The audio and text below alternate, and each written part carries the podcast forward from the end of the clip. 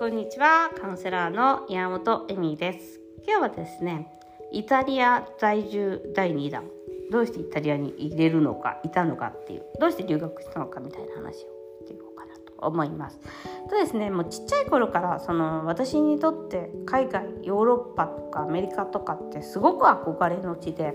すごく楽しそうな場所だなと思っていました。まあ、すごい、まあ、だから文化それもあってアートとか、えーと、芸術作品もそうだし、まあ、絵画とかねそういうものもそうじゃないですか。映画もそうですね。映画もそうだし言葉もそうだし小説もそうだし全てのフランス製のものイタリア製のものアメリカ製のもの全て海外から来る考え方とか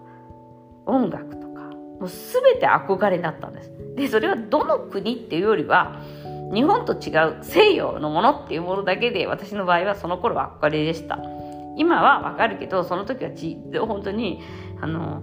ドイツとフランスの違いが分かんないぐらいの感じですよね子供の時って。でまあ大人でもあんまりよく分かってなかったと思うんですよね。でもまあその海外に対する憧れとか、まあ、イタリアは映画とかであるかな。あのうんまあいいや。でその小説とか映画とか文化とかイタリアってまあ1960年代とかに映画がすごく盛んになった時代とかもあって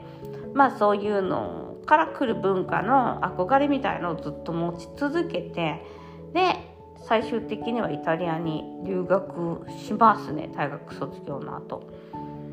でその時はやっぱり楽しみたいっていうのしかなくてですね実は。いろんなものを見たいとか海外で生活してみたいっていうのが一番強かったですね。楽しみたいとか。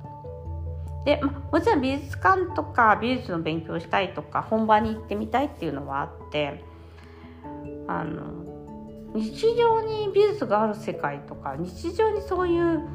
建築その有名な歴史のある建築があるみたいなのにやっぱり憧れていてそこで暮らしていくっていうことにすごい憧れていたっていうのもあったのかもしれません。今考えるとだけどね。だかその時はもうちょっと浅がいい理由だった気がします。で、えー、イタリアに来るんですよね。で最初はですねイタリア語を勉強するんです。皆さんもしたと思うんですけど。でそれがペルージャ外国人大学というところでですね。はい行きます。ペルージャに。とローマから3時間ぐらいかな。電車乗ったところなんですけどその頃やっぱりネットじゃないんでえっとファックスでねあの泊まるところを予約したりしながらですね手紙とかね。本当に本当によくわからない。でお金を振り込んだんだけど振り込みましたのね OK も来ないし今だったらね絶対にでもなんかその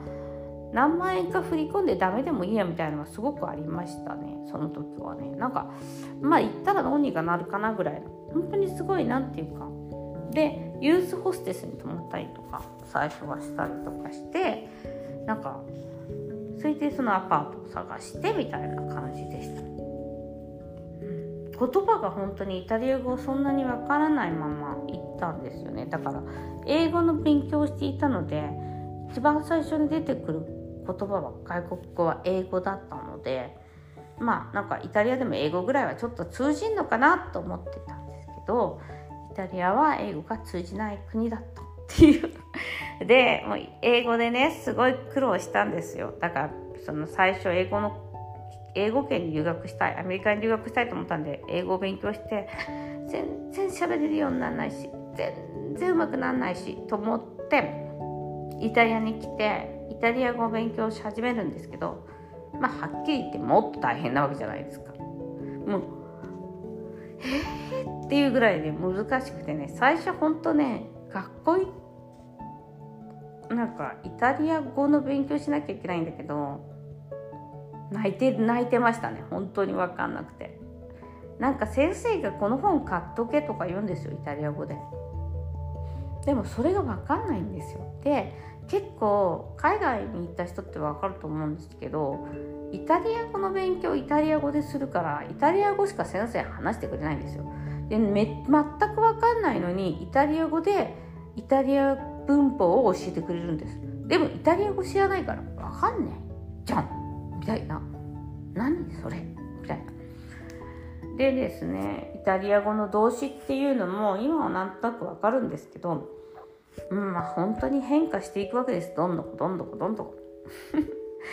で本当に最初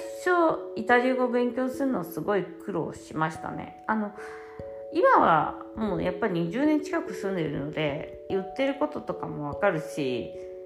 まあでも完璧にはまだ書いたりできないんでね。でも言ってることとかイタリア語の文章とか読めますね。だからその頃に比べたら全然できるようにいつの間にかなっていったのかもしれませんが最初の12年はやっぱり大変だったと思いますね。2年間私2年間最終的に留学しててまあ2年間留学してるとどうにかなんとなくコミュニケーションを取れたりとか分かるようになったりとかする気がしますね。でもねあの言葉だけじゃないんで言葉が片言でも全然幸せに生きてる人もいっぱいいます。イタリアで。これはすごい面白いですけどね。その旦那さんとかとも英語しか喋らないっていう人もいますしあと私の幼稚園の先生がベルギー人と結婚して、えっと、結局最後まで喋れるようにならなかったけどベルギー人の旦那さんが日本語を学んで、えっと、日本語ペラペラになっちゃった。かだから言葉っていうのもまたねあのあった方がいいんですけど海外生活でなくてもいける人もいるっていう。あのやっぱり地方地方によってイタリアもちょっと言語が変わっていくというか、まあ、その方言みたいなのがあるんですね。だから私が今回行ったシチリアとかに行くと方言なんで分かんないんですよねやっぱ。なんで言葉も方言とかもあるしやっぱりその必要な人と必要なコミュニケーションが取れるっていうことの方が大切なのでまあ娘たちとは私は確かにイタリア語なんですけどなんかねそういうのもバイリンガル教育とかで読むと私の感情っていうのを学んだのは日本語で学んだから日本語でコミュニケーションを取らないと彼女たちとは本当のコミュニケーションを取れないみたいな、うん、その私の母国語じゃないからね。でもまあ別になんかそこに何も問題は今のところないんですよね。私にとっては。あのやっぱりね海外に生活してても完璧とかを求めちゃったりとかすると苦しくなるのかもしれません。それは日本でも一緒じゃないですか。でもそれをもっともっともっと薄くしていかなきゃいけないみたいな感じなのかもしれないですね。なので言葉のコミュニケーションの大切さも知ってはいるけど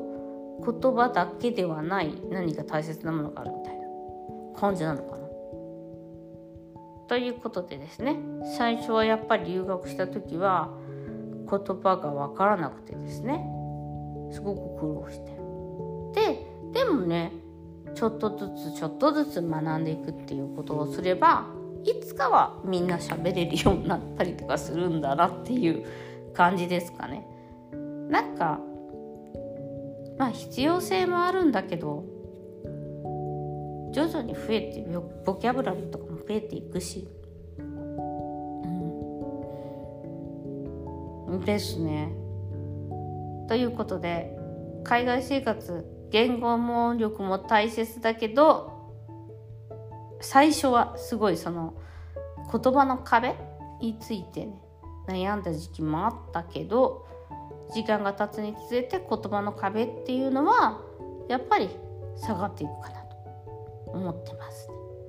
ということで今日は私がイタリアでどんな生活どんな風に生活を始めたのかについてお話ししました。